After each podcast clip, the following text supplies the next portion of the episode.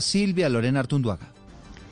Así es, Eduardo, son muchas las personas del municipio de Garzón y de poblaciones vecinas que con globos blancos y camisetas blancas despiden hasta ahora a Salomé, la pequeña de cuatro años que murió después de ser violada y brutalmente golpeada por un hombre de 27 años.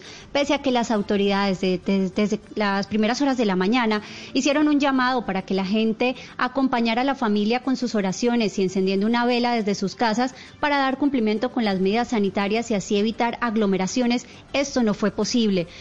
Niños, jóvenes y adultos con tapabocas salieron a las calles para dar el último adiós a Salomé sin guardar el distanciamiento social. A esta hora se realiza la Eucaristía en la capilla del Campo Santo del municipio de Garzón, donde solo pudieron ingresar 20 personas. Pese a esto, a que solamente 20 personas de la familia de Salomé pudieron ingresar, muchas de las personas siguen a las afueras del cementerio a la espera de que finalicen estas exequias. Silvia, gracias. Pendientes de esa noticia que está en desarrollo, el presidente Duque insistió en que Colombia es uno de los países del mundo con las tasas más bajas de mortalidad y contagios por COVID-19. Estefanía Montaño. Hola, buenas tardes. Por medio de su cuenta de Twitter, el mandatario señaló que Colombia tiene una tasa de 77 muertos por cada millón de habitantes. Esta cifra comparada con los promedios que hay en otros países del mundo, por ejemplo, Alemania tiene 108 muertos, Estados Unidos 400, Francia 458, Italia 576, España 607 y el Reino Unido 651 muertos por cada millón de habitantes. En cuanto a Latinoamérica, Colombia sigue teniendo una menor tasa comparada a los países vecinos. Y ahora hablemos de las cifras de contagio. Duque dijo que Colombia tiene 2.228 casos positivos por millón de habitantes, comparados con los más de 6.000 casos que, por ejemplo, tiene Brasil o los más de 8.000 que tiene Panamá. Perú tiene al menos 9.000 y Chile llega a los 15.459 contagios por millón de habitantes. Sin embargo, el presidente Iván Duque aseguró que debemos tener más disciplina ciudadana y autocuidado y que no podemos cantar victoria en este momento. 12 restaurantes van a reabrir mañana las puertas en Medellín a modo de plan piloto para analizar la reapertura generalizada.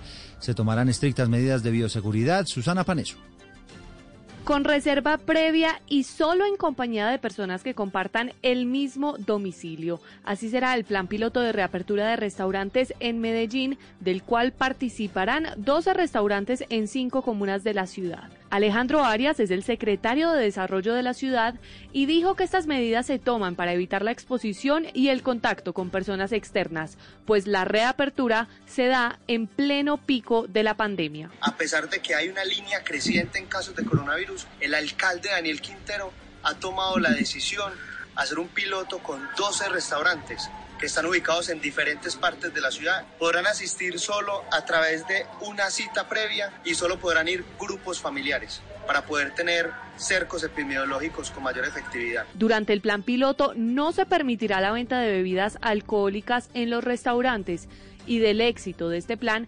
dependerá la reapertura de los 6.248 establecimientos del sector gastronómico que tiene la ciudad. Hoy se conoció un duro reclamo del comandante del pelotón que desató el escándalo de abuso sexual contra la niña en Vera en Risaralda. Insiste su comandante que su salida de la institución es injusta. Silvia Charri. Mire, el sargento Juan Carlos Díaz, retirado del ejército luego de denunciar que hombres de su pelotón en Risaralda abusaron sexualmente de esta menor de 13 años de la comunidad en Verachamí, cuestionó cómo se está llevando su proceso. Señor General Zapatero, ante lo que usted dice en los medios de comunicación, al contrario, tuve toda la dignidad y el valor de denunciar a mis hombres. Lo que no estoy de acuerdo en este momento es que me hayan violado mi debido proceso. Al mismo tiempo, se conoció un audio del comandante del ejército general Eduardo Zapatero a sus hombres en el que ratifica que la salida del sargento es porque falló como comandante del pelotón. Ni nadie lo está tildando de absolutamente nada. El sargento Díaz estaba en la obligación moral, institucional y legal de denunciar lo que habían hecho sus hombres. El comandante del ejército tiene toda la razón. Que falle como comandante de pelotón. Y es que el comandante del ejército advirtió en eh, días pasados que en todos los casos de abuso a menores de edad se aplicará la ley, no solo a los responsables de los hechos, sino que se buscará si superiores omitieron sus deberes. Venezuela está conmemorando su Día de la Independencia con un acto militar y hay pullas que llegan desde la Casa Blanca. Estefanía Montayo. Pues con la izada de bandera nacional desde el Panteón Nacional en Caracas comenzaron este domingo los actos conmemorativos por los 209 años de la declaración del Acta de la Independencia venezolana que fue firmada el 5 de julio de 1811. Hoy también se está celebrando el Día de la Fuerza Armada Nacional Bolivariana. Mientras tanto, Nicolás Maduro rindió homenaje a los libertadores de la patria y afirmó que nunca dudaron en su empeño por liberar el territorio de las cadenas opresoras del colonialismo que los sometió durante más de 300 años. Hoy tenemos que decir, gracias libertadores, aquí tenemos un pueblo libre, conmemorando libre aquel paso fundacional donde hace 209 años declaramos, somos repúblicas libres soberanas e independientes para siempre. Por su parte, Donald Trump aseguró que el pueblo venezolano está sufriendo bajo un régimen ilegítimo y tirano que intenta destruir las instituciones democráticas, que es abusador de los derechos humanos, que se implica en una corrupción desenfrenada y que ha explotado la peor crisis económica y humanitaria de la historia reciente, pero que espera que este país logre la independencia verdadera. Noticias contra reloj en Blue Radio. La cifra que es noticia, Ecuador confirmó 423 casos nuevos de coronavirus en las últimas 24 horas. La cifra total llegó a 61.958. Y hay una noticia que está en desarrollo, tiene que ver con el alcalde de Jamundí, Felipe Ramírez, que confirmó a través de su cuenta en Twitter el primer caso positivo de COVID-19 de un interno de la cárcel de Jamundí, un hombre de 46 años que estaba en el patio que se había puesto en cuarentena después de, que se confirmara el primer caso positivo de un dragoniante del IMPEC. Son las 2 de la tarde, 6 minutos, ya viene Mesa. Los personajes, las historias, las anécdotas, las confesiones, las noticias, todos los temas puestos sobre la mesa. Aquí comienza Mesa Blue.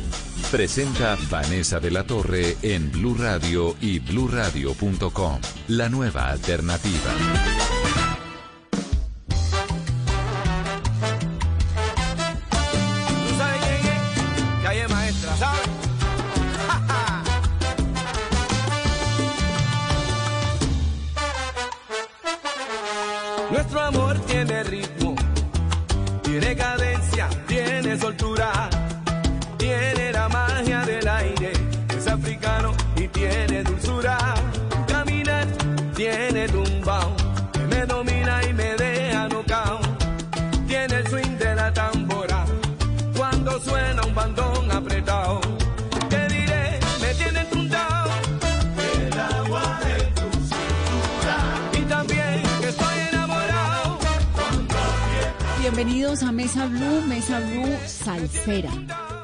Tenía 11 años, José Aguirre se apasionó por la música y aprendió tanto que terminó volviéndose una institución.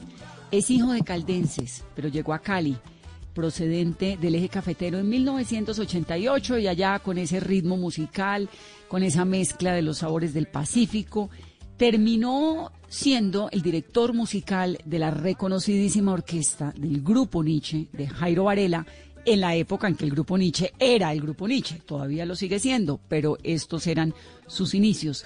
José Aguirre es músico, es productor, es trompetista, es un compositor, es el actual director de Calle Maestra del Grupo Nietzsche, de la Cali Big Band, de Jazz Trompeta y de Quema.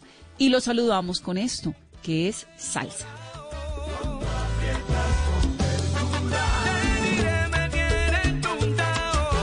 Bienvenido, maestro, a Mesa Blue. Encantado, encantado de estar con ustedes y bueno, muchas gracias por esa introducción tan bonita. Aquí estamos. ¿Cómo le va en esta cuarentena? Me va bien, me va bien buscando todas estas nuevas formas de, de trabajar, eh, esta realidad que, que nos, nos, nos enfrentó así de, de como medida de choque y contento trabajando en eso, un poco preocupado con la situación, pero esperando que sea pronto la normalización de la vida y que se pierdan las menos vidas posibles. Sí, cuidándonos todos. Maestro, usted está lanzando Calle Maestra, eh, está lanzando A Golpe de Marea, ¿no? Que es el primer sencillo de un álbum que se llama Back to the Great Sound, de regreso al gran sonido. ¿Qué es eso que usted llama el gran sonido? Bueno, eh, esta es una producción en la que yo busco retomar sonidos, características esenciales de este género de la salsa.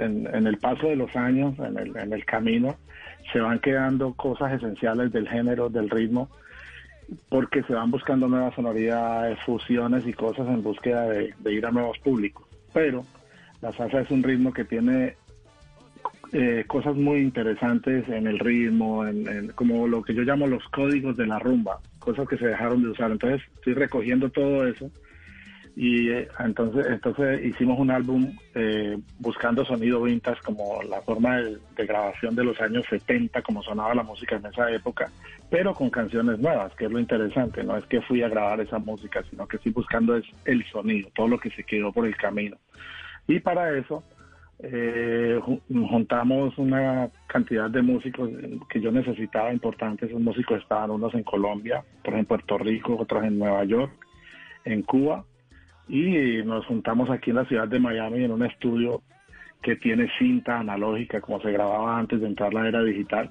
y nos juntamos y tocamos esta producción que me tiene feliz de presentarla al público de la buena música y de la salsa, ¿no? Maestro, pero ¿qué sonidos usted nos habla que se han quedado por el camino con el paso de los años? Son las tendencias, las formas de tocar. Eh, cuando, cuando entró la salsa romántica, eh, en esencia la salsa fuerte, la salsa de bailador perdió mucho porque la salsa romántica empezó a buscar como una salsa más matizada con el fin de ganar públicos nuevos. Y eh, nos hemos dado cuenta en los, en los shows que la gente está volviendo a pedir esa, esa, esa, ese color y esas intenciones de tocar.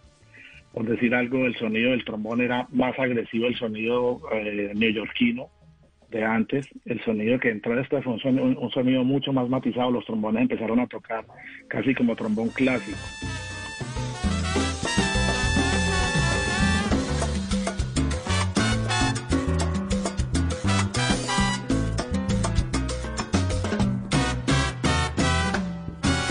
De igual manera la forma de, de, los tumbados del piano, todo eso se puso como más light y también es muy bueno porque yo estoy de acuerdo con eso y he hecho mucha música así, pero en esta producción como tal y con esta banda busco retomar todas esas cosas que se dejaron de usar y completamente logramos un disco con sonoridad de los 70 para traerlo a la gente hoy.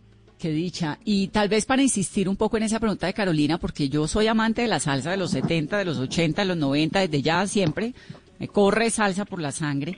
¿En qué se diferencia la de ahora en la música que, que dice usted cuando entró la salsa romántica, en los sonidos menos fuertes, menos contundentes, pero en la manera de grabar, en la manera de cantar, ¿en qué más? Eh, el sonido analógico tiene que ver mucho. ¿Qué sonido eh, analógico, maestro, primero? Son, sonido, sonido analógico es sonido de cinta, sonido de cinta. Eso no es grabado en computadores, en discos duros, eso es grabado en cinta, en carrete de cinta como era antes. El piano, por ejemplo, no es un piano electrónico, sino un piano de cola, un disco totalmente orgánico. Y, por ejemplo, usamos eh, secciones de cuerdas, usamos violines, violas, chelos, contrabajos, que eso hoy día la gente lo graba con sintetizadores porque hay unos sonidos que están hechos muy parecidos a los sonidos reales, pero nosotros usamos la Camerística Sinfónica Orquestra de Miami para grabar, o sea, es un sonido totalmente natural y la tendencia de tocar desde de antes. O sea, hay, hay, cosas que se perdieron. Por ejemplo, los solos de los instrumentistas se perdieron. Que era una, una, una, una connotación importante en la salsa. Sí, claro. Se perdió porque entró una época de los cantantes solistas. O sea, ya se perdió la época de las orquestas y, entra, y entró la, la época de los solistas a cantar más la salsa romántica y el protagonista es el cantante, los músicos son como unos acompañantes. En lo original, en la esencialidad de la salsa, el músico es muy importante, casi que es como en el jazz, los, los solos de cada instrumentista, todo ese tipo de cosas son las que estamos retomando y, y bueno, trajimos este disco Back to the Great Sound como, como dato importante. Eh, la, el diseño de la portada del, del, del, disco lo hizo Isi Sanabria, que era el que diseñaba las carátulas de Fanny All Star. Él era el que diseñaba todas las carátulas de los discos de Celia Cruz, de, de Johnny Pacheco, de Héctor Lavoe. Lo buscamos, lo encontramos, vive en Tampa y nos hizo el diseño de esta carátula. Sí, y también para el sonido usamos tres ingenieros muy importantes. Uno es John Fausti, que era el ingeniero de Fania también, el que mezclaba toda la música de estos artistas que te acabo de decir. Y eh, Rolando Alejandro, un, ingeniero de Puerto Rico súper, que es el que graba hoy día Gilberto Santa Rosa, graba Víctor Manuel, bueno, mucha gente importante en Puerto Rico. Y de Colombia está Julio Franco, que es un ingeniero que trabaja conmigo hace muchos años y conoce el sonido de lo que a mí me gusta. Y bueno, logramos una, una, una simbiosis interesante entre lo que es la música que sucede en Colombia, Puerto Rico, Nueva York, Cuba y, eh, y bueno, lo grabamos en Miami. Maestro, ¿cómo hicieron para grabarlo? Eh, ¿Cuándo lo grabaron? Me refiero a las circunstancias del mundo ahora, ¿no? Ah, ok, antes de que arrancara todo esto. El disco, sí, el disco lo terminamos y a los tres días empezó la cuarentena. Eso fue una bendición porque si, si ese disco no se hubiera eh, grabado así, eh, no sonaría como yo, como yo quería porque ahora todo el mundo está grabando, ¿no? Y, se logran hacer buenas producciones de acuerdo a la, a la, conciencia de, cada músico musical y al, nivel que tenga, eh, grabando cada cual en su casa. Se logran hacer discos así, evidentemente se hace buena música también. Pero justamente este sonido no se puede lograr si los músicos no se juntan todos en un estudio. Entonces, eh, eso, eso, eso fue muy importante. Eh, se hizo como se hacían las grandes producciones de antes se sentía eh, hasta en la logística. A tal hora llega fulano de Nueva York, a tal hora llega el vuelo del otro que viene de Cali, el otro viene de La Habana. Bueno, eso se sentía una cosa muy bonita al, grabar este disco y, y yo creo que, la gente está pidiendo música. Este, este tiempo que estamos viviendo, aunque nuestro arte es, tildado de, como de un accesorio, eh, la música es vital y indispensable. ¿qué, sería de, nosotros ahorita sin literatura, sin, sin cine, sin música? Estaríamos viviendo ahora sí que el apocalipsis pleno. Bueno, detrás de esta música tan maravillosa está obviamente José Aguirre, pero hay un productor ejecutivo que es Henry Salazar, hay vocalista, y congas, bombó, campana, timbales, maracas, batería, piano, baby bass, trompeta, trombón, coros. Bueno, esto es todo un andamiaje muy, muy grande para lograr este sonido tan maravilloso que es a golpe de marea.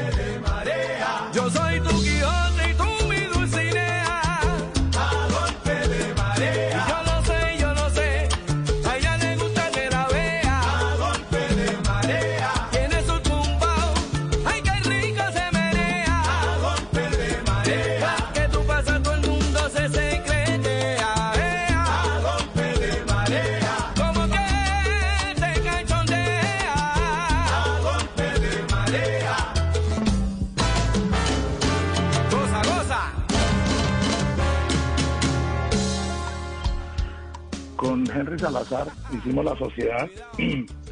Henry es un empresario muy exitoso, es un hombre que tiene una, compañía, él es colombiano, vive en Montreal. Y nos conocimos eh, en Barranquilla hace un par de años, empezamos a hablar de, proyectos y, empezamos a moldear esto.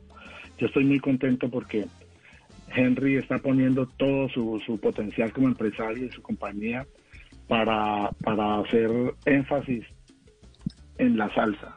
O sea, hay mucha otra gente que está poniendo sus capitales y sus cosas en, en otros géneros y eso me parece muy bien, los géneros urbanos, géneros que de pronto pues están más de moda, ¿no? Pero es un hombre que tiene una sensibilidad a la, música y especialmente le gusta mucho la salsa y comparte mucho, como digamos, este este sueño y, y, este gusto por estas sonoridades y por esta por, por esta industria de la música salsa. Entonces, yo estoy muy contento porque desde casi que desde la, desaparición de Raf Mercado en Nueva York y quizá la MP All Star en Puerto Rico, eh, la disquera MP en Puerto Rico, no había surgido una disquera nueva que tuviera el deseo de invertir y de, de hacer su de hacer industria con la salsa. Entonces creamos Maestra Record aquí en Estados Unidos y este es el primer producto que sacamos y bueno, estamos haciéndole la fuerza y, hemos sentido el, la respuesta de la gente. El tema se lanzó apenas ayer y, va súper bien en las redes sociales, va a caminar muy bien en las plataformas digitales y creo que la gente está lista para, para este tipo de trabajo porque eh, hay, hay gente que, que graba música vieja, ¿no? Que graba, graba música de antes y hace nuevas versiones y eso también está bien. Aquí el, rollo nuestro es que estamos recuperando el sonido, la intención y toda esa esencialidad de este ritmo, pero con música nueva, que es donde, donde es lo interesante, ¿no?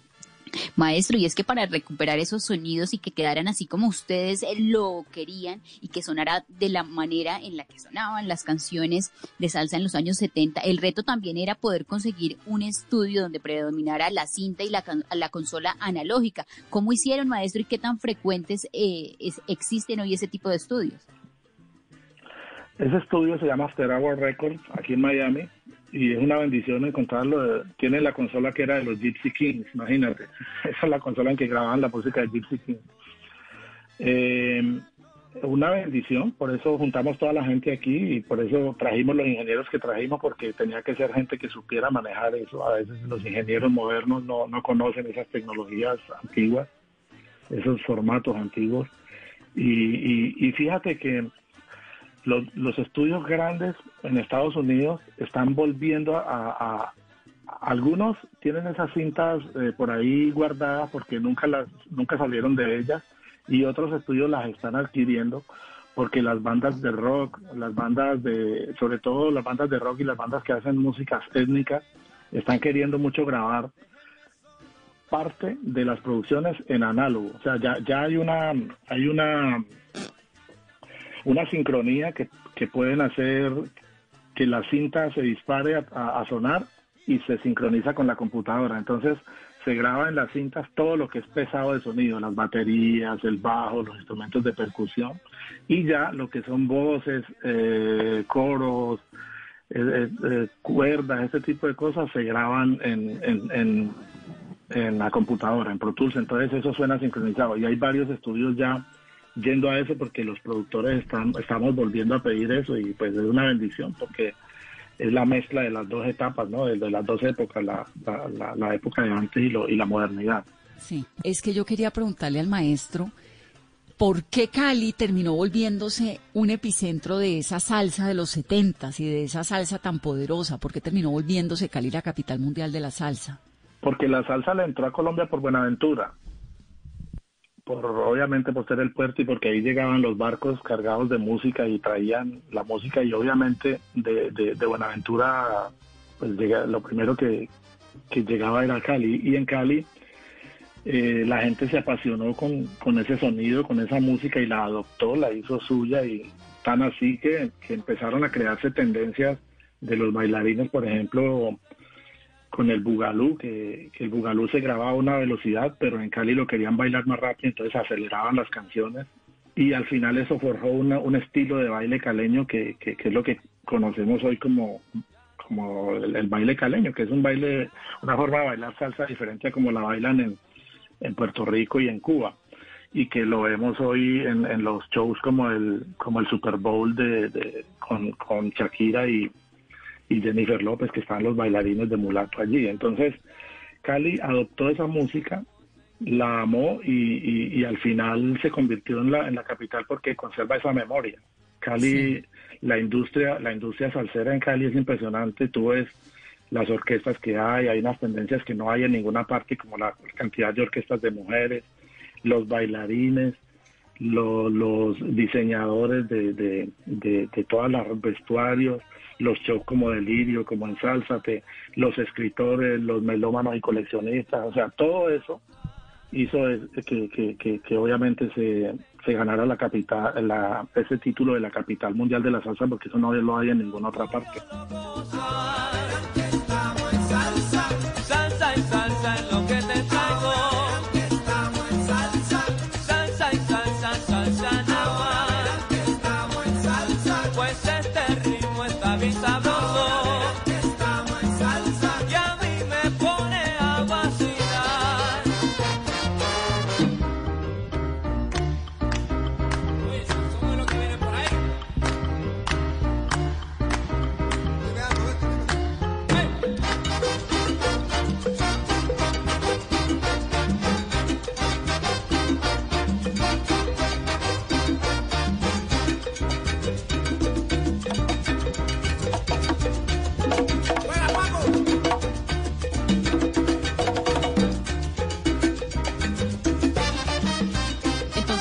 Llega por Buenaventura, entra por el Pacífico, proveniente de dónde?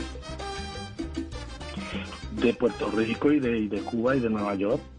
¿Y por qué? Bueno, lo de Puerto Rico y Cuba es entendible porque es una cosa caribeña, pero ¿en qué momento termina Puerto Rico, Nueva York jugando en este escenario de la salsa un rol tan importante? Imagínate, es súper importante Nueva York porque en Nueva York convergían todos los músicos afrocubanos, los músicos puertorriqueños, y se da esa tendencia tan fuerte de la música eh, con, bandas como, como Tito Rodríguez, por ejemplo, que, tenía esa big band, Machito, estaba la big band de Mario Bauzá, estaba, bueno, Tito Puente. Toda esa gente empezó a crear esa, esa música y se empezaron a juntar. Todos se fueron de Cuba para Nueva York, ¿no? Sí, claro, porque Nueva York, por, por ser esa capital tan inmensa, ahí convergían músicos de todas partes. Entonces, justamente en Nueva York fue que le vinieron a poner el, título de salsa al, género, porque, porque esto es música cubana, ¿no?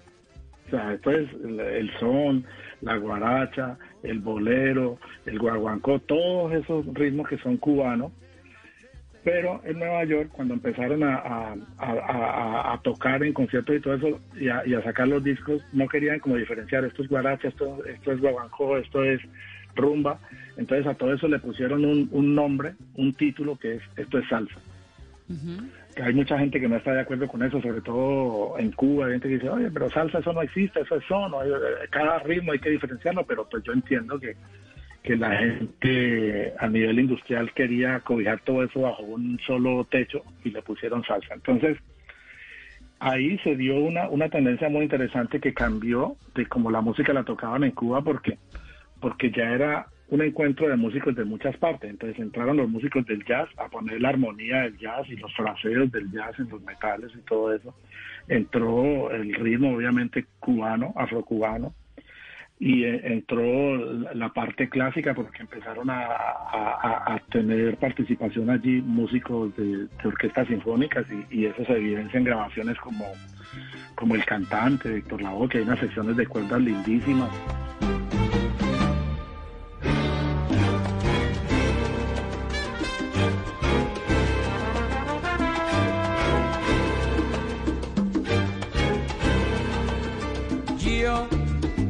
Soy el cantante. Y entonces todo eso tomó un una sonoridad que, ya al final no es de Cuba ni de Puerto Rico ni de ninguna parte, sino de Nueva York, porque, porque como capital y como, como, como urbe le dio una sonoridad a, eso que era el sonido de todos esos músicos de diferentes partes del mundo haciendo aportes a esa música. La música brasileña tuvo mucho que ver también allí. De momentos malos y de cosas buenas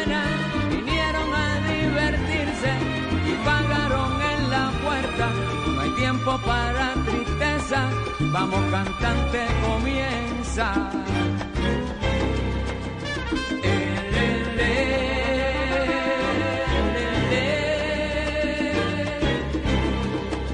Me paran siempre en la calle. Mucha gente que comentar. Oye Héctor, estás hecho siempre con hembras y en fiesta.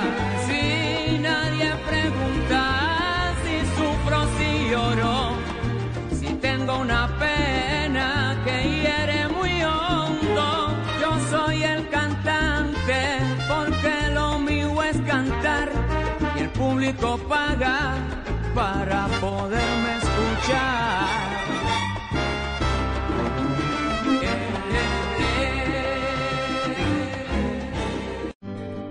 Tiempos de crisis, existen seres con almas poderosas que se convierten en héroes de nuestra historia. En Organización Solarte, queremos dar gracias a cada uno de nuestros colaboradores por superar sus miedos, arriesgándolo todo para entregar cada día no solo alimentos de primera necesidad a toda Colombia, sino también la esperanza de que todo va a estar bien. Porque cuando la bondad se pasa en la comida, el amor es el alimento. En Organización Solarte, trabajamos pensando en usted.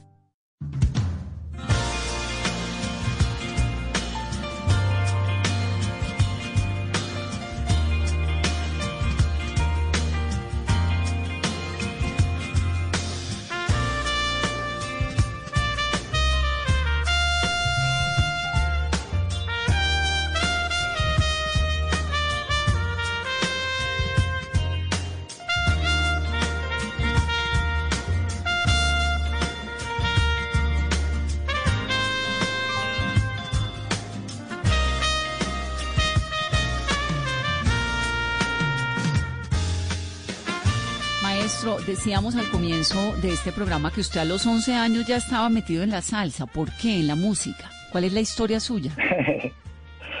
Yo soy eh, de familia campesina, de campesinos del eje cafetero. Eh, crecí, mis primeros 10 años fueron por ahí de pueblo en pueblo eh, con mis padres.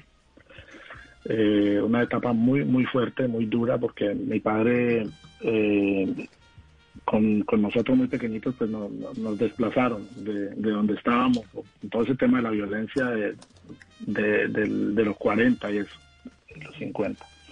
Entonces, ya a, a los 10 años... ¿Cuántos eh, hermanos, maestro? Perdón que le, que, le, que le pregunte. ¿Era una familia de cuántos hijos y, y, y el padre qué Once. hacía? ¿Era una familia campesina o qué hacía? Campesina, campe- campesina totalmente. Mi padre era mm, campesino, agricultor, Sí. y, y andaba de, de finca en finca por ahí buscando trabajo. eh, y eh, con 11 hijos, eh, ocho de la primera esposa y tres de mi madre. Y le tocó la violencia bipartidista, entonces. Le tocó eso, mi, mi padre le tocó esa violencia a nosotros. Y, y a partir de cuando yo nací ya estaban a- a- andaregueando. Entonces yo nací en, en- ese tiempo, yo nací en 1970, tengo actualmente 49 años, voy a cumplir los 50 ahorita en agosto. y entonces a los, a los 10 años mi padre eh, encontró un trabajo eh, en un pueblo de Caldas que se llama Pensilvania, Caldas.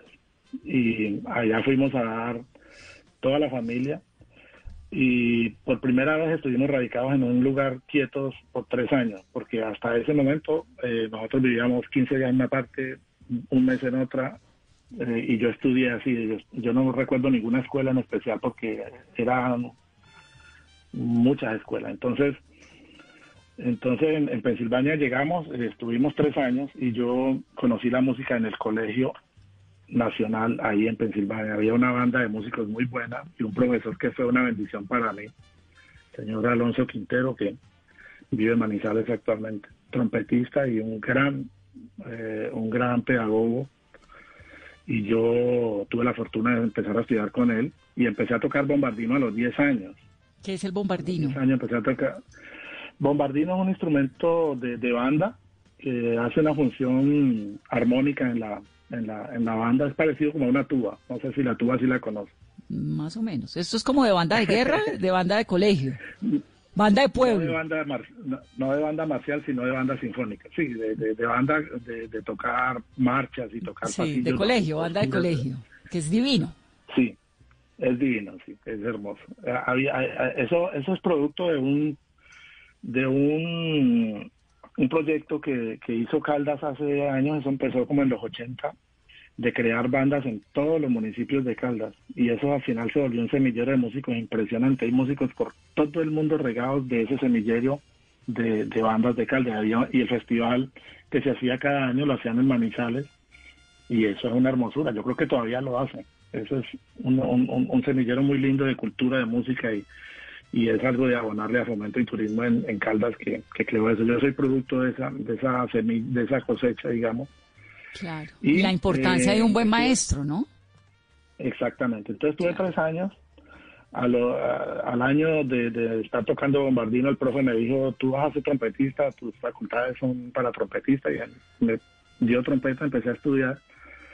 Y eh, con él empecé a estudiar las primeras cosas de armonía tradicional, empecé a, a escribir arreglos y a, a armonizar para la banda y eso pues a la postre fue súper importante para mí. Ya después cuando me fui de ahí me fui a vivir a Pereira y empieza ya mi carrera, digamos, con orquestas y a tocar música tropical y me junté con melómanos, gente que le gustaba mucho la salsa, entonces ahí ya entro en ese mundo y ahí es donde decido, no, yo me tengo que ir para Cali porque quiero ir a buscar la, la, la música africana y allá donde están los afrodescendientes más destacados para mí y quería conocer a Jairo Varela, Alexi Lozano, Andrés Diáfara, todos esos músicos que Ya, admiraba. ya en esa época Jairo Varela, ¿era Jairo Varela?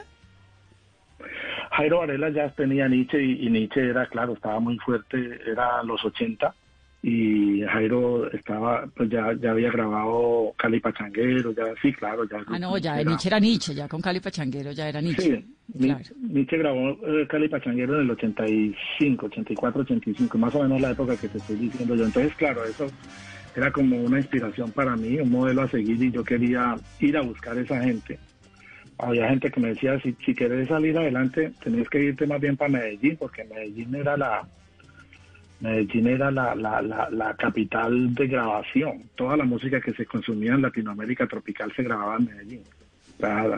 toda la música que la Sonora Dinamita, que Fruco y sus tesos, que Yo Arroyo, que todo se grababa en Medellín. Incluso el grupo Nietzsche grababa en Medellín también, siendo de Cali, porque la industria discográfica eh, ni siquiera en Bogotá estaba, estaba era en Medellín. Ya después eh, empezó en Bogotá a hacerse más, más más latente el tema de la industria discográfica y digamos que, que se, se quedó entre Medellín y Bogotá, porque en Cali nunca hubo industria, digamos, sellos disqueros relevantes ni nada de eso. Entonces, me decían que Medellín, pero a mí me gustaba más la tendencia de lo que se hacía en Cali, por la por la cercanía al Pacífico, por las negritudes, por el, sentir, yo buscaba eso, eso es lo que me gustaba porque yo siempre eh, fui muy muy analítico de la música africana, por el jazz, por, por todo lo que, lo, que se hacía con la salsa. Bueno, siempre me gustó mucho las músicas étnicas y entendí que era más, más viable para mí eh, en Cali, así no fuera muy en términos de, de la industria, pero sí en términos del arte como tal y, y, es lo que yo buscaba y pues a Dios gracias le, le, di por donde era. Maestro, ¿y usted cómo hizo, cómo logró eh, ese primer encuentro con Jairo Varela y después termina siendo uno de sus grandes amigos? Mira, eh, yo llegué a Cali a tocar a un grupo que se llama Los del Caney, que hacía hace, perdón, hace, porque estaba, este el grupo estaba aún, hace son cubanos, un grupo muy bonito que con el que viví cosas muy bonitas porque llegué a Cali y a los dos meses yo estaba en Londres, estaba en Milán, estaba en Barcelona de gira. Y uy, Dios mío, de poco de fincas donde yo me crié ya por allá en Barcelona. Cumpliendo sueños y, se dio muy rápido entonces. Sí, sí, la, Dios me, bendijo muy rápido y, eh, y entonces eh, ese grupo eh, a Jairo Varela le gustaba mucho porque Jairo viajaba mucho con Nietzsche y había un grupo que siempre se encontraba en todos lados y eran los del Cana y ese grupo era un grupo pequeño, era un grupo de son que eran seis, siete músicos y por lo tanto le era muy fácil viajar. Y entonces Jairo decía me los encuentro en Canadá, me los encuentro en Nueva York, en todos lados y era él tenía mucha admiración por ese grupo, además sonaba muy bien. Entonces ese grupo eh, pertenecía a, a, lo que en ese tiempo se llamaba CDS, que hoy día se llama Sony, y terminaron el contrato y Jairo les dijo, graben conmigo, yo les produzco un disco, estoy armando una disquera que se llama Nietzsche Disco y, me gustaría grabarlo. Entonces, eh, los del grupo me dijeron, oye, eh, hay que presentarle un material a Jairo Varela, entonces para que nos a presentar, yo me puse a escribir. Escribí unas canciones y escribí unos arreglos y, y fuimos donde Jairo a, mostrarle los temas. Entonces, a Jairo le gustaron me gustaron los temas, dijo, ok, vamos a grabar el disco, vamos a mandar a hacer los arreglos a fulano, fulano y fulano. Y entonces el director de los del canal le dijo, Jairo, pero es que nosotros tenemos este, este muchacho que, es un muchacho nuevo que, hace arreglos también. Y Jairo dijo, no, no, no, no, no, no, no, no, son, vamos a inventar, no, no, no, no, vamos a usar a Andrés Biafara y vamos a usar a, los bravos que necesitamos es que eso quede bien. Y bueno, yo dije, bueno, ¿qué se va a hacer? Y entonces, finalmente hicieron los arreglos ellos y, y, el director del grupo otra vez el le dijo, Jairo, pero es que ese muchacho escribe bien, escúchele los arreglos. Bueno, dígale que haga uno, pues. Entonces yo hice una canción y un arreglo. y entonces se grabó el disco y, Jairo entraba a, revisar a veces la grabación. Cuando escuché la grabación completa, a él le gustó mucho una canción y resulta que era la que yo había escrito. Entonces ahí empezó la relación con Jairo y ya empezó a llamarme para productos de él y cosas y bueno, al, año 92 me llama para dirigir Nietzsche y empezar a trabajar con él en, las producciones de Nietzsche a partir de ese año. Maestro, ¿y cuál fue esa canción que usted escribió en ese momento y a la que Jairo Varela más le gustó? esa canción yo la había escrito casi de niño, yo la escribí como a los 15 años, algo así, una canción muy, muy ingenua pero por ahí está en, en, en, YouTube, se llama Faltó el Amor. Y a Jairo le fascinó esa canción, a él le gustó mucho. Una vez más faltó el amor, volví a perder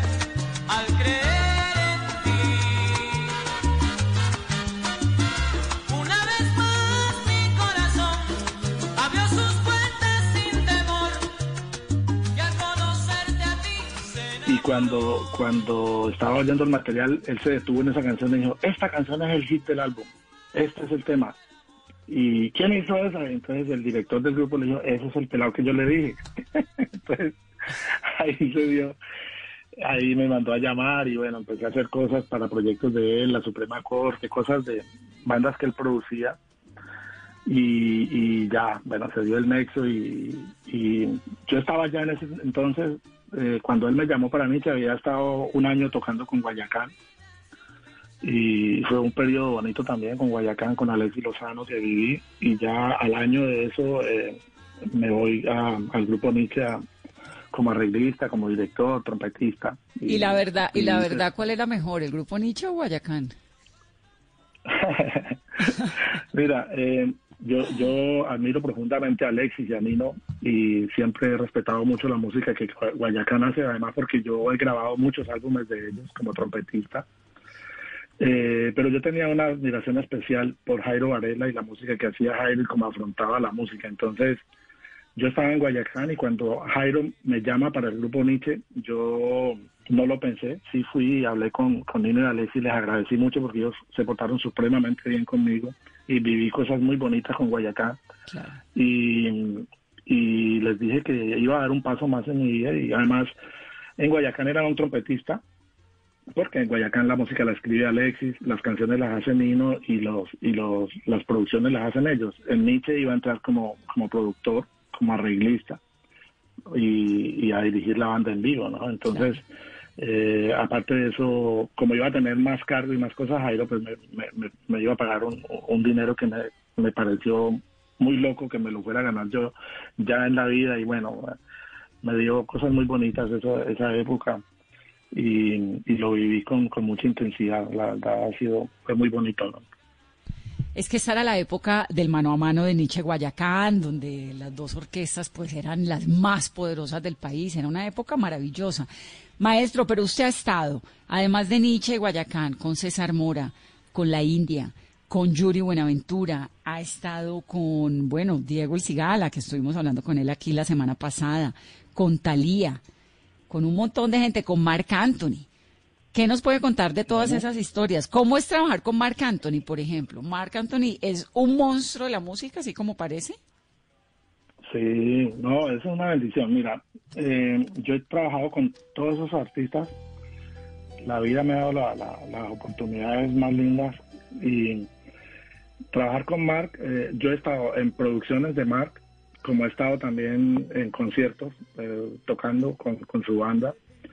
Y increíble, o sea, Mark es un monstruo, Mark es un, como, como decimos en, el argot salsero, es una normal, es un tipo fuera de, serie, es un, uno de esos que, que lo hicieron y el molde lo, lo botaron. y lo admiro demasiado como artista, como, lo que es y como persona, es un tipo muy querido, es una persona muy querida, muy amable. muy talentoso. Y cada vez que, sí, es impresionante, y cada vez que haya algún llamado de parte de él, de parte de Sergio George, que es su productor y es el que me da la oportunidad a mí de, llegar a esos artistas como, como como la India, como Tito Nieves, a todos llegué por, por Sergio George, que es una bendición para los colombianos además porque es el, el, hombre que nos ha dado oportunidades a muchos músicos y productores colombianos de, acceder a esa gran industria de la música aquí en los Estados Unidos. Entonces, muy valioso, muy importante. Entonces, eh, cada vez que surge una oportunidad, un llamado, pues uno deja lo que sea por estar ahí porque son productos muy, muy, muy importantes y, se viven cosas muy bonitas en esas grabaciones. Conocer a Diego El Cigala, por ejemplo. No, me muero, ese sí me parece también el personaje. Lo hablamos con él aquí la semana eh, pasada a propósito del disco mexicano que acaba de lanzar y la verdad es que ha sido siempre tan generoso con nosotros. Cuando vino al concierto estuvimos con él, eh, bueno, nos, nos fascina. Y él cuando él, él hizo contigo la salsa, ¿no? Porque él metió Indestructible, fue su salsa. Sí, eh, eh, me llaman de la compañía para, para producir a Diego El Cigala, yo no lo podía creer porque yo he sido muy fanático, bueno, yo soy muy fanático de, de las músicas étnicas y dentro de las cosas que me gusta escuchar mucho, mucho, mucho es el flamenco. Yo soy loco con camarón y me gusta mucho, y, bueno, soy un fanático así furibundo de, la música brasileña también, de, de, la música africana.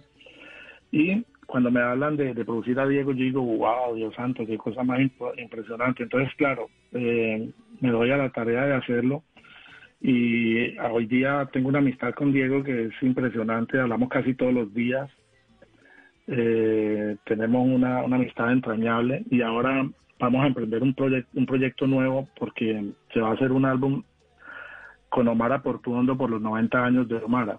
Uy, qué belleza. Y eso es una hermosura, eso es de lo bello de la vida. Entonces, eh, yo voy a trabajar en esa producción.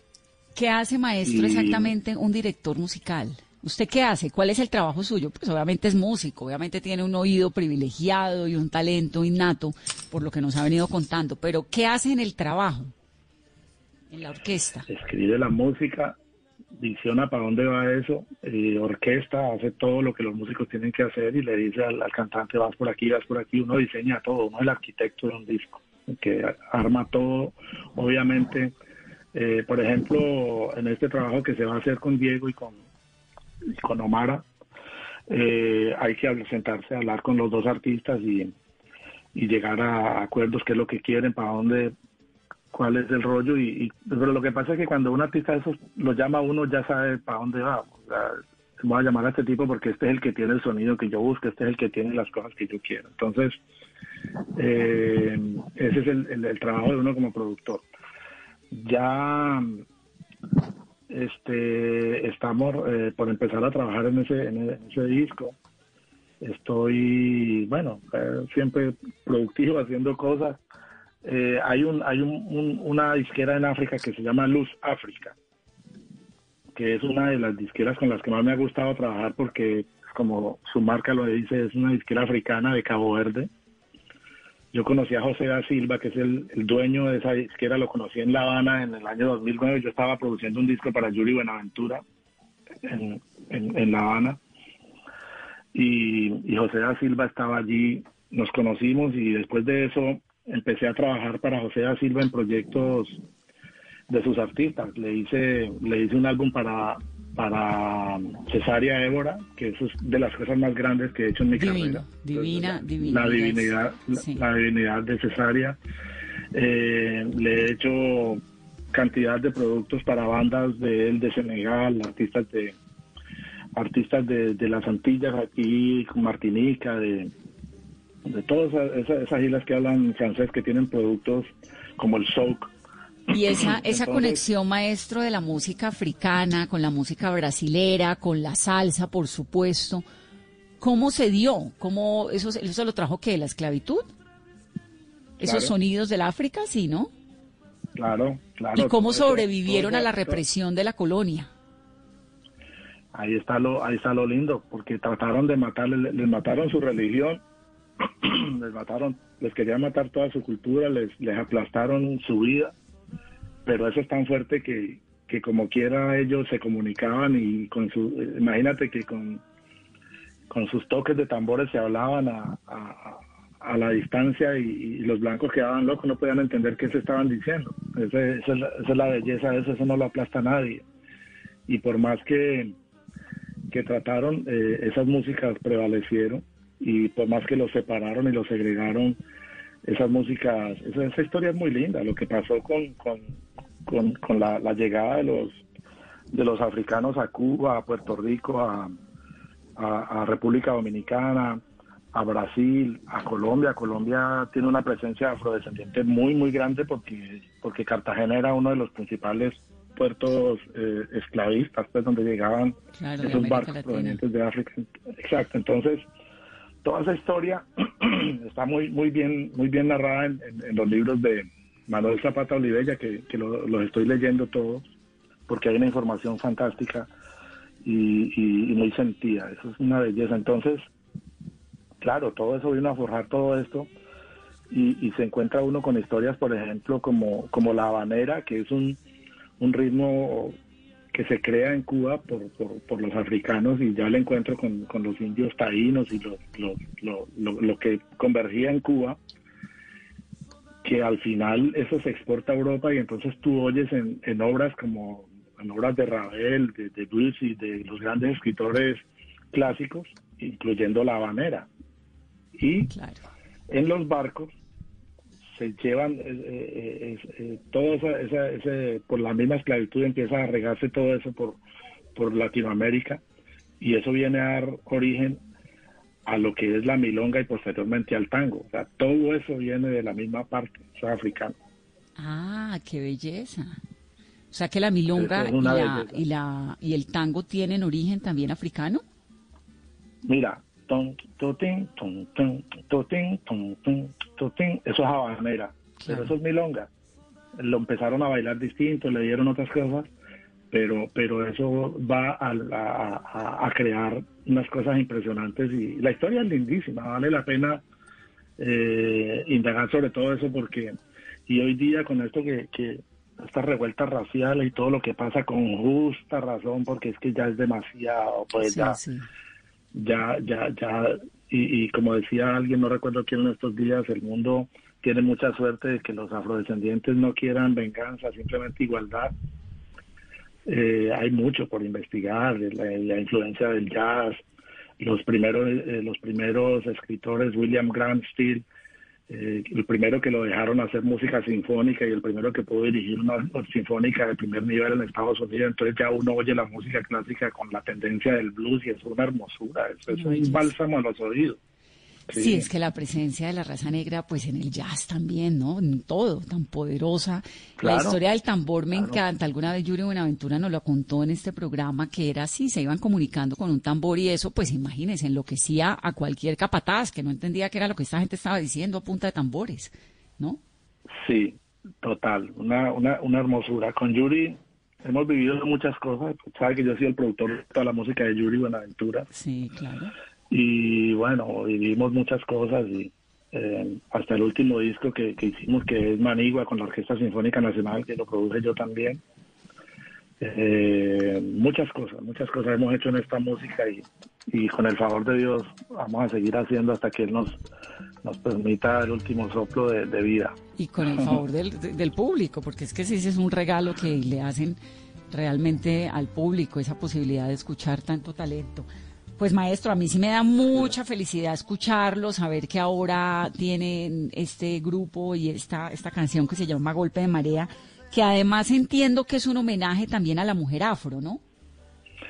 Justamente, justamente. Esa canción la escribí el año pasado. Eh, yo eh, coincidí en Cali con un show que tenía en Cali con el grupo Nietzsche y ese día yo estaba de cumpleaños y era el Petronio Álvarez, que es una hermosura de festival, que eso es patrimonio pues nuestro. Precioso, este año no lo vamos a tener y pues no vamos, pero el siguiente allá estaremos con toda. Esperemos que, que, que, que, todo eso nos vuelva a, alegrar la vida porque lo necesitamos. Y salí de ahí, nos fuimos a un bar en Cali a tomarnos una cerveza y vi una, una muchacha afrodescendiente divina bailando que me dieron ganas de escribir la canción porque la mujer afro eh, como camina, como se mueve, como habla, como todo. Entonces es, un homenaje a la mujer afro y, está incluido en este álbum. Es una, muy, muy linda canción y es Calle Maestra, eh, una banda de salsa con, el sonido de antes pero con música nueva.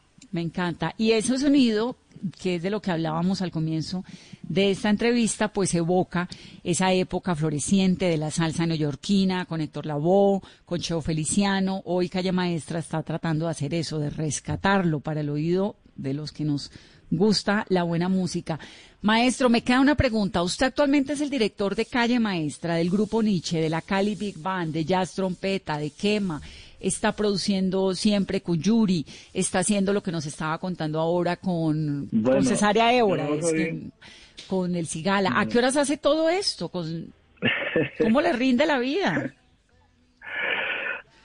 Sí, yo, yo soy, yo soy un apasionado de esto. Antes que cualquier cosa, eh, vibro con lo que hago.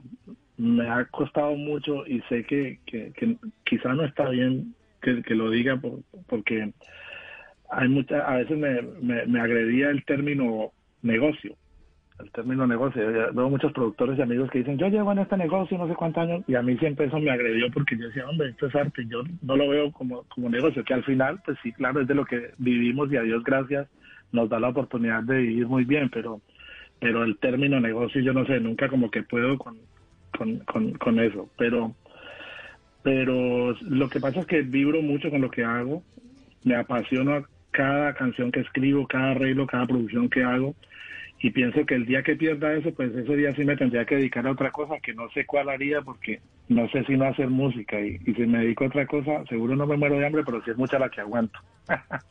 no, eso no va a pasar porque es que uno con semejante pasión y con semejante talento, maestro, le queda mucho tiempo. Además me sorprende lo joven que es, tiene 50 años y semejante carrera tan grande, ¿no? 49, 49. 49. Dígame una cosa, ¿quién le falta? Si usted tuviera que escoger ahora, decir, mire, yo quiero trabajar con esta persona, ¿quién sería? ¿Quién es muy grande de la salsa ahora que, que usted quisiera tener en su, en su ADMECUM? Eh, bueno, es que a Dios gracias, como hemos podido estar con, yo he trabajado con Oscar de León, con El Canario, con Cheo Feliciano, tuve la oportunidad de, de grabar, con Mar. Bueno, yo lo que creo es que, que, que la salsa va a seguir produciendo gente grande. La gente, eh, la gente debe seguir consumiendo buena salsa y no necesariamente que tenga que ser salsa vieja. Se puede seguir haciendo música nueva y que sigan emergiendo nuevos nuevos representantes de la música para que el género siga adelante y le podamos dar a, a las nuevas generaciones mucha mucha mucha buena música. Que, que los que han estado como Mark y como los grandes, la India, Tito Nieves, Palmieri, toda gente con la que he tenido que ver sigan haciendo música, pero que haya que haya gente nueva haciendo muy buena música para que para que no haya ruptura en eso, sino que haya muy buenas opciones de, que la gente consuma buena música. Pues maestro, nos encanta tenerlo aquí, lo escuchamos, lo seguimos escuchando, espero que podamos volver a tenerlo en este programa hablando con usted, con el maestro José Aguirre. Gracias por estar aquí en Mesa Blue. Yo encantado. Fue una muy buena entrevista. Hace rato no una entrevista tan chévere. bueno, menos mal, maestro. Esa punta de salsa todo ayuda. y que suene la salsa y que suene esto, que es de la calle maestra a golpe de marea.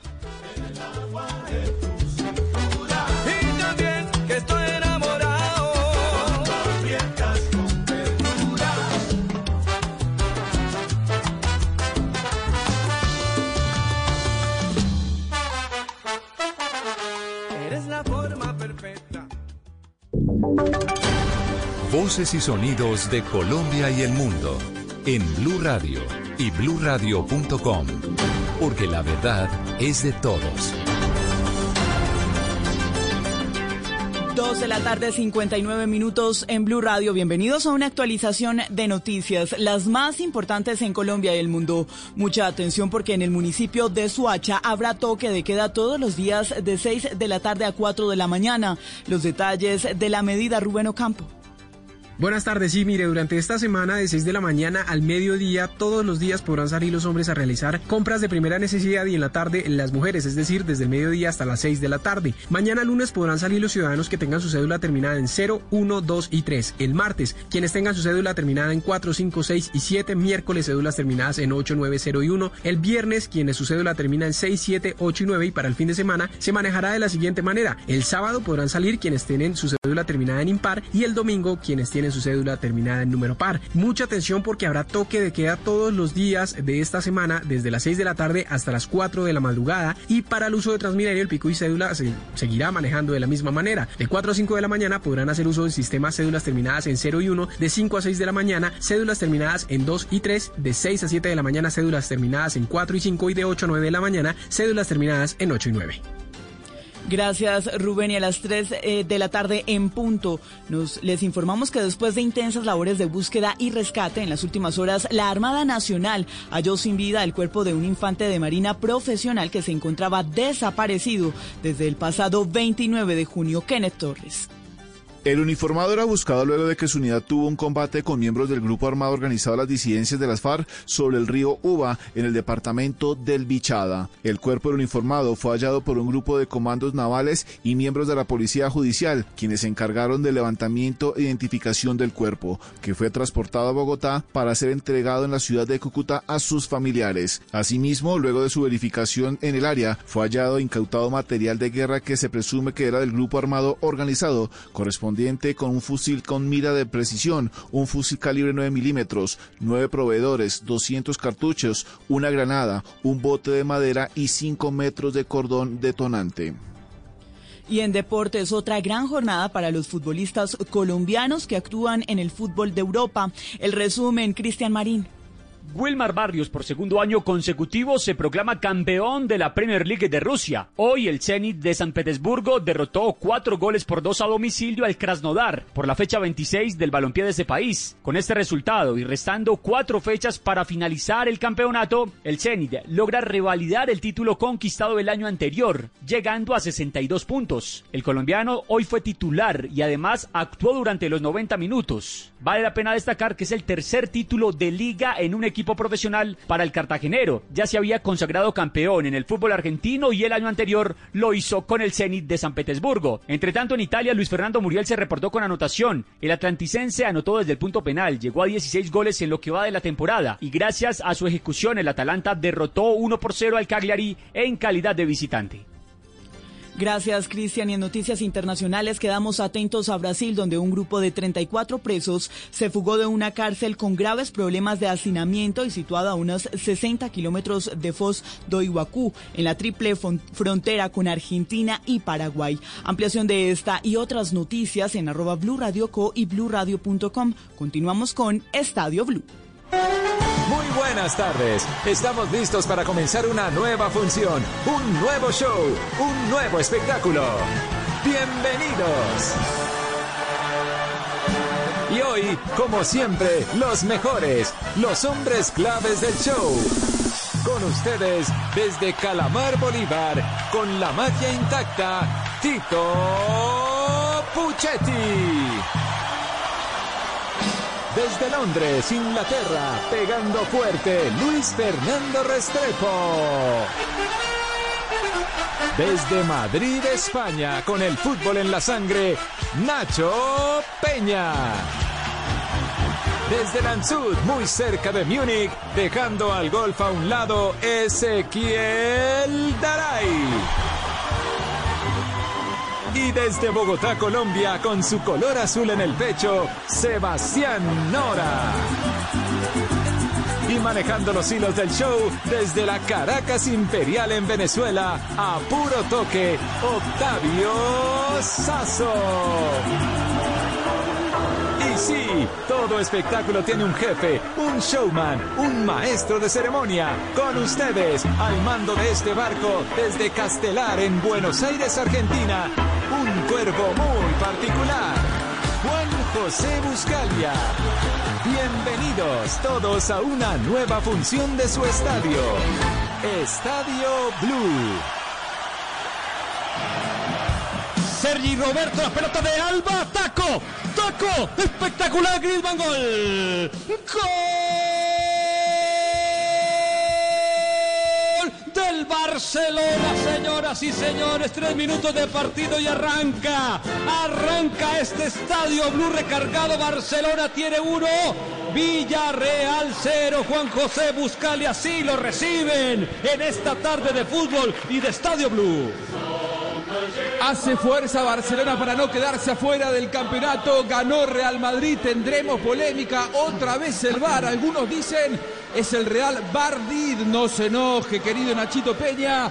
Lo cierto es que Barcelona con Griezmann desde el arranque ya le ganan en un reducto muy difícil a Villarreal por 1 a 0. Así va el equipo local, el submarino amarillo. Octavio Sazo. Quiero saber si tiene colombiano a bordo o no el equipo local, Octavio. Hola Juanjo, qué gusto saludarte. Asenjo es el arquero del Villarreal, Mario Gaspar, el conocido Raúl Albiol, Pau Torres y Alberto Moreno en el fondo. Samuel, Andrea Anguisa, Vicente Iborra y Santi Cazorla en la mitad de la cancha. Gerard Moreno y Paco Alcácer, los 11 del Villarreal, que hoy no tiene a Carlos Vaca. Ataca Barcelona, otra vez el Barcelona, la pelota para Messi, Messi que viene a luchar, Juan con la pelota que queda allí para Griezmann, saca el remate y estaba muy atento allí para cerrar Pau, la pelota que queda libre otra vez para que llegue a Sergi Roberto y se la entrega el número 10, seguimos en Estadio Blue. No nos da tiempo de nada Barcelona que arrancó enojado, llegar 1 a 0, así está el equipo de Messi, así forma. Y el Barcelona, el cuadro catalán tiene a Ter Stegen en el arco, Semedo, Piqué, Lenglet y Jordi Alba en el fondo. Sergi Roberto, Sergio Busquets, Arturo Vidal en la mitad de la cancha, Antoine Grisman, Luis Suárez y Lionel Messi, los 11 del cuadro catalán.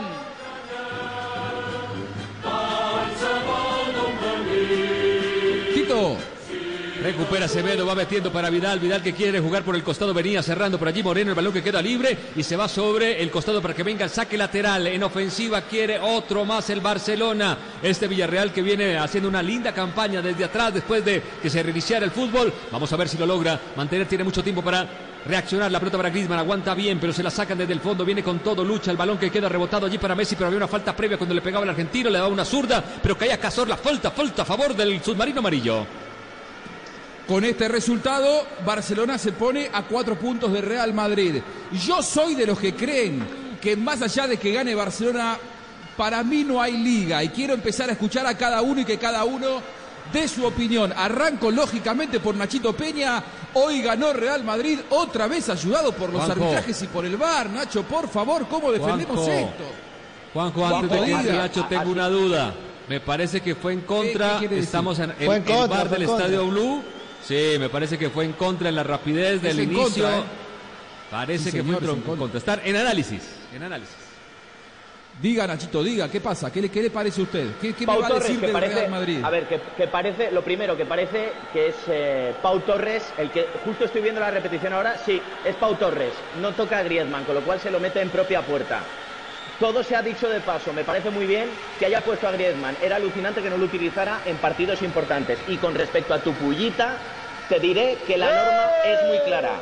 No, no, eh, os diré que la norma es muy clara. Si hay disputa de balón, se puede pitar penalti, está en el reglamento. Si no hay disputa de balón, como es el caso de Sergio Ramos y Raúl García, se elimina la opción de pitar penalti. Mirarlo porque está por escrito. ¿Quién lo dijo? Nuevo El reglamento, reglamento- de España, esa es la noticia. Ah, bueno, no, que Ahora te paso una captura. Pelota en movimiento, pelota Yo- que esté en sí. movimiento, un arquero le da un puño al delantero, penal. Si la pelota está en Totalmente. movimiento. Hasta inventan Exacto. reglas en Salvo España. que haya cambiado el reglamento y no nos hayamos enterado. ¿no? ¿Cambiaron? Cambió No, no, ya, reglamento ya es el colmo. en esa jugada. Es el colmo ya. Bueno, buenas tardes. El reglamento del es Cantábrico. Es el nuevo torneo de Nacho. Peña.